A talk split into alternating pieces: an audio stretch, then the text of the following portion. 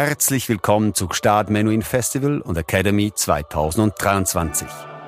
Ein paar Minuten, um mehr über unsere Konzerte zu erfahren. Demut und Überschwang.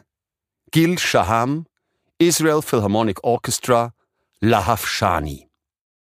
Johannes Brahms hat sich stets in Demut geübt, sowohl gegenüber seinen großen Vorbildern, allen voran Bach, als auch gegenüber seinesgleichen. Ein gutes Beispiel dafür ist der Entstehungsprozess seines Violinkonzerts, bei dem er, der doch kein Geiger, sondern Pianist ist, mit einer großen Portion Selbstverleugnung den klugen und manchmal strengen Ratschlägen seines Freundes Josef Joachim folgt, um das Werk zu vollenden mit dem bekannten Erfolg. Noch heikler ist die große Entblößung, die durch die Konfrontation mit Beethovens, von vielen als unübertrefflich angesehenem Vermächtnis, in den großen klassischen Formen des Konzerts, des Streichquartetts, vor allem aber der Sinfonie entsteht oder wenn die Demut den Ausdruck der eigenen Kreativität ausbremst. Trotz des äußerst mühsamen Prozesses, der sich über 15 Jahre ziehen sollte, stellt sich am Ende des Weges und der Mühsal der Erfolg ein. Und es ist tatsächlich eine Sinfonie von Brahms, auch wenn einige, wie der Dirigent Hans von Bülow, ihm schmeicheln wollen, indem sie sie als Beethovens Zehnte bezeichnen. Der Komponist ist bis an sein Ende bescheiden geblieben und traf im Hinblick auf das Urteil der Nachwelt entsprechende Vorsichtsmaßnahmen, indem er sich nicht gleich zu Beginn selbst in der Wiener Löwengrube präsentierte, sondern die Uraufführung dem Dirigenten Felix Otto Dessow und der großherzoglich-badischen Hofkapelle Karlsruhe überließ. Johannes Brahms Violinkonzert Im Bewusstsein seiner begrenzten Kenntnisse des Violinspiels zieht Brahms bereits bei den ersten musikalischen Skizzen für sein Violinkonzert sein Freund Josef Joachim zu Rate, dem das Werk gewidmet werden soll, damit mir gleich die ungeschickten Figuren verboten werden, wie er sagt. Und er tut gut daran. Erklärt doch der Geiger das Konzert bei der ersten Lektüre für unspielbar und unterzieht es einer intensiven technischen Überarbeitung, die maßgeblich zu seiner endgültigen Qualität beiträgt. Die Partitur ist von einer heiteren Stimmung durchzogen, die vielleicht auf die selige Ruhe zurückzuführen ist, die Brahms während seines Urlaubs in Kärnten in Pörtschach am Wörthersee genießt. Klaus Hinrich Stramer zufolge gehen hier Akzente aus Oberösterreich und Ungarn, Melancholie sowie überbordende Vitalität einer Verbindung auf engstem Raum ein und lassen die peinlich genaue Arbeit vergessen, die Brahms bei der Ausarbeitung von Struktur und Form stets an den Tag legt. Trotz seiner wundervollen Balance stößt das Werk bei einigen, vor allem französischen Musikerinnen und Musikern auf Ablehnung.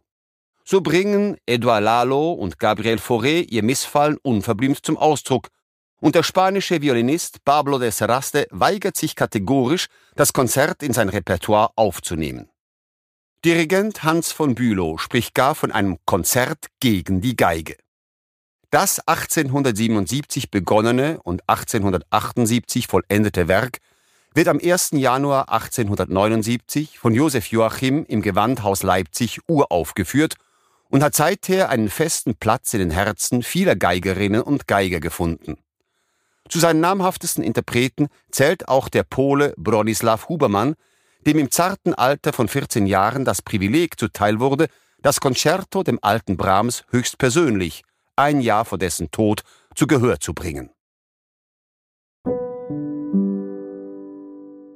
Johannes Brahms Erste Sinfonie Wie kann man nach Beethoven eine Sinfonie komponieren? Und was soll man gleichzeitig anderes als eine Sinfonie erschaffen, wenn zwei Klaviere nicht ausreichen, um den grenzenlosen Ausdrucksdrang zu bändigen?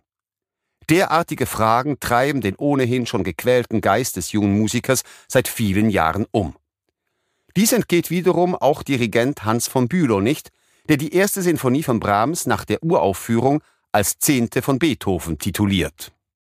Und tatsächlich ziehen sich die musikalischen Referenzen an das Genie aus Bonn unüberhörbar wie ein roter Faden durch das Werk.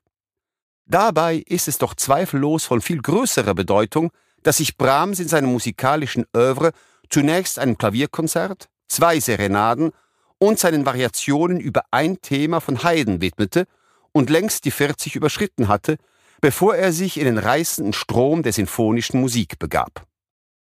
Wie schon bei seinem ersten Klavierkonzert liegen mehr als 20 Jahre zwischen den ersten Skizzen und der öffentlichen Uraufführung. Den Auftrag erhält er mit knapp 20 Jahren im Jahre 1854. Damals hatte er gerade die Bekanntschaft eines Mannes gemacht, der einer seiner wichtigsten Einflussgeber werden sollte, Robert Schumann.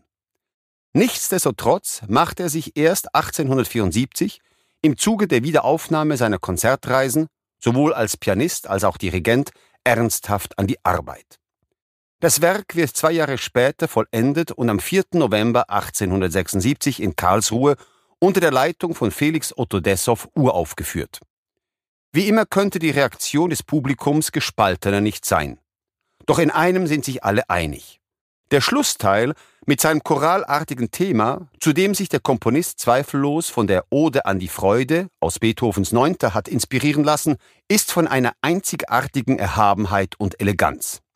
Darauf angesprochen gab Brahms auch unumwunden zu, jeder Esel hört es gleich. Eineinhalb Monate später wird der berühmte und gefürchtete Kritiker Eduard Hanslick die Aufführung in Wien mit einem wohlwollenden Artikel würdigen.